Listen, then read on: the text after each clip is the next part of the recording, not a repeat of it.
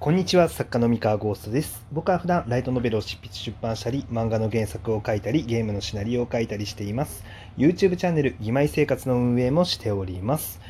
えー本日は4年連続で10万部以上のシリーズを、えー作れた理由についての話をしたいと思います。えーっとですね、え先日、ニコニコ漫画の、え失業賢者の成り上がりのね、あのー新、新しい話、最新話か、最新話がアップデートされまして、えーそちらでね、あの告知告知されてるんですけれども、えーシリーズ累計10万部を突破したということで、えーえー実はこの作品、あのまだね、あのこう重版のお知らせはしていないんですけれども、え初版部数がですね、まあ、かなり大きくてですね、あのまあ、重版しなくても十分に実売が出ている。でさらにですね、あの電子書籍の売り上げもまあかなりすごくてですね、えーまあ、それもありですね、まあ、今回2巻発売、もうすぐ2巻発売なんですね、11月19日、え2巻発売、まあ明日なんですけれども、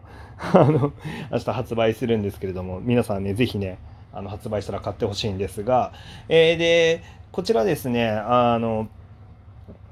2巻発売に合わせてですね、まあ、10万部突破という、まあ、お知らせとなりましたと。はい。で、これでですね、僕がなんとですね、あの、新シリーズ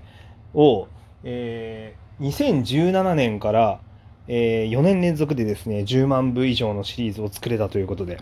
えー2017年の新シリーズが、えー自称 F ランクのお兄様、えー現在50万部突破、シリーズ累計50万部突破となってまして、えーと、2018年が理想の娘なら世界最強でも可愛がってくれますかが、えー現在、えーっとですね、公表しているのが12万部突破だったかな。確か。で、あれ以降漫画も新しく出てますので、シリーズ累計で言うともうちょっと伸びるのかなというふうになっておりますと。で、えー最近、友達の妹が俺にだけうざいも40万部突破を告知させていただきましたが、これが2019年の新シリーズとなっておりまして、で、この度2020年の新シリーズと、まあ、小説ではない、ライトノベルではないので、あの、厳密にはね、ラノベで4年連続の10万部を出せたわけではないんですが、まあ、一応コミックで、えー10万部突破ということで、はい、あの、おかげさまで皆さんありがとうございますと、はい、いうところなんですが、まあ、タイトルがね、なんか4年連続で10万部シリーズ突破できた理由はみたいなタイトルになってますが、まあ、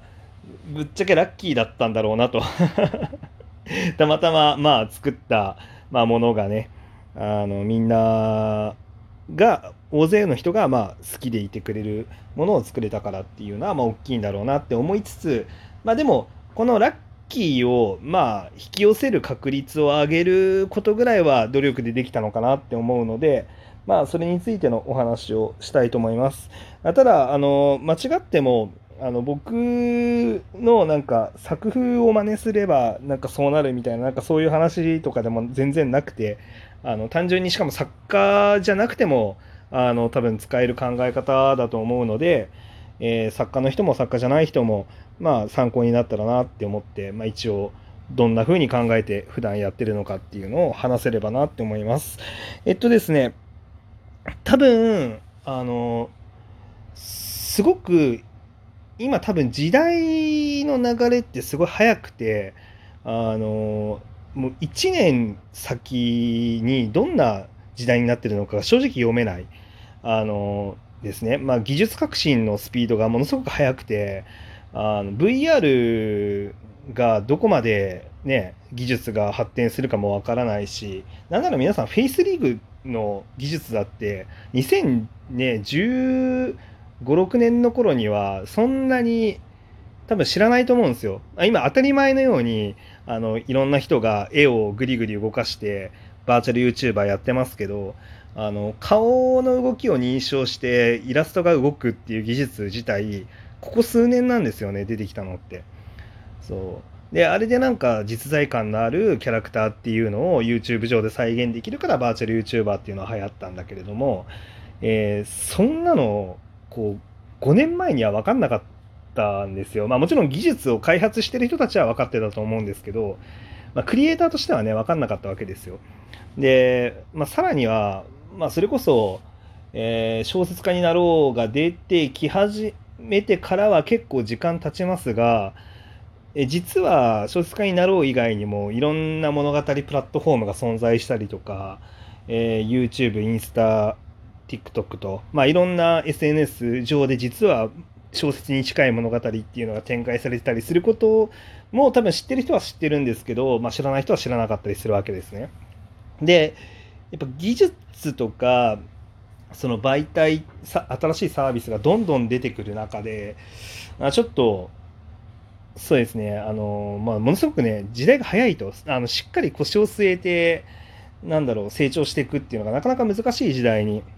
まあ、なってきてるなと思っていてでそういう意味ではたまたまこういう時代になんか僕の性質がたまたま今一致してるんだろうなっていう感覚があるんですね。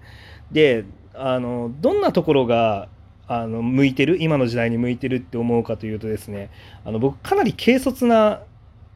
意思決定をする人間でしてあのパッと面白そうなアイデアを思いついたらなんかすぐに作りたくなるみたいな感じなんですね。で、あのー、なんだろうな、今、こういうのいけるってなったら、いけるっていうか、まあ、面白そうってなったら、あのー、なんか本当にね、軽率に作りたくなると。で、試してみたくなる。それが通用するのかどうかっていうの。で、失敗したら、それにあんまり、あの、めげたりとか、あの、まあもちろんね、あの、受けなかったか残念だなっていう気持ちはあるんですけれども、あの、結構早めに切り替えて、よし、次の挑戦っていう感じでできるんですね。もしかしたら、なんかこの感覚が、まあ、たまたま今、あの時代に合ってるのかなっていうのをちょっと感じてまして、あのまあ、作家としてはね、なんか僕の中では弱みだと思ってる部分でもあるんですけど、あのまあ、強みと、強みにもなんか転化できる性質なんだなって思いますね。なんか僕はどっちかっていうと、その、1個のことにあの何年も5年も10年も、まあ、集中するような、まあ、いわゆるその職人伝統的な職人みたいななんかそういう気質がなくてですねあのこう打ち込んで挑戦してみて、まあ、ダメだったら割とその次に行くっていう思考なんですね。であまりとらわれないようにしたいなって思っていてでやっぱ新しい結構好奇心が強いのか分かんないんですけど、まあ、結構その新しく思いついたことっていうのをすぐに試したくなるっていう、まあ、そういう性質があってですねあの作品もあのどんどん新しいものをやっぱ思いつくし、えー、思いついたら作ってみてあの世の中に問いかけてみるってことをやりたいっていう感じでまあやってるんですね。でたまたまあの今その商業で企画も通せるから商業の場であのそういうのをやってるんですけどあの多分商業で企画通せなかったらその時はまたじゃあどこでどうすればいいんだっていうのを考えて例えばそのウェブ小説小説家になろうとか使ったりとか、まあ、それこそインスタ上だったり YouTube だったりとか、まあ、いろんな手を変え品を変え場所を探してあの多分いろんなところで作ってみたものを試すっていうのをやるんですね。まあ、実際今僕あの YouTube 上でもあの作ったエンタメ出してますしあの実はそのねあの TikTok とかでもあの僕がやってるって言ってないですけど なんかねあの出したりとかまあいろいろやってるんですよね。でなんかこういうなんか軽率にいろんなものを作っていろいろやるみたいなことことでこれなんか練り込んでないんですよね実はそんなに。あのまあ、もちろん一個一個の作品はすごい集中して作るんですよ。めっちゃあの面白くなるようにあのすごい工夫もするしあの調べ物もすごいちゃんとするしあのめっちゃ力入れるんですけどあのなんだろうやろうって決め決めるのが軽率なんですね。あの例えばそのそうだな顕著なのは何があるかな？うんと僕例えばそのサバイバルものの作品そのゾンビものとか書いたりとかまあ、今度はあの人類滅亡して最後の一人になったらっていう本を出すんですけれども、えー、こちらを書く時とかも実はその僕サバイバル知識を初めから潤沢に持ってる人間じゃないんですよ。でもサバイバルものの作品好きなんですね。でなのであのサバイバルもの書きたいなって思ったら書くことは軽率に決めちゃうんですよ。でじゃあそこそのそれを書くためにじゃあ自分に足りない知識って何かなって言ってその時初めて調べるみたいな感じでそのやりたいってなった瞬間にもうやることは決めちゃうんですね。ででその後からじゃあ自分に足りないものはあのやりながらなんか習得していこうと。で結局その力その出来上がったものの質が悪かったら編集さんが容赦なく切り捨ててくれるんで その編集さんが通すレベルのものにちゃんとあのねあのできなかったらそれは世の中に出ないのであのちゃんと通るレベルになるように頑張ってめちゃめちゃ集中して勉強してめっちゃ作るとそうなのでその今自分のレベルとか自分の段階でこれはできないかなって思ってるあのことがあったとしてもあの結構警察に軽率にあのやるって決めてでやるって決めたからにはじゃあ集中してそれを達成するために何ができるかっていうのを全力で自分で掴み取っていくみたいな。なんかそういう動きをするとしてそれを何回も何回も繰り返す。なんかあの悩んでる時間だったりとかその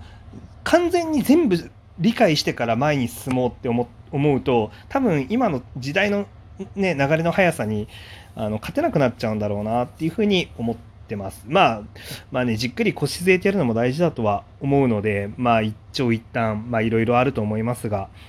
とにかく今の時代はとにかく流れが速いということと、まあ、僕は今こういう考え方でこういうふうにやった結果、今のところはうまくいってますっていうお話でございました。なので参考になりましたら、是非試してみてください。それでは以上でございます。皆さんおやすみなさい。バイバイ。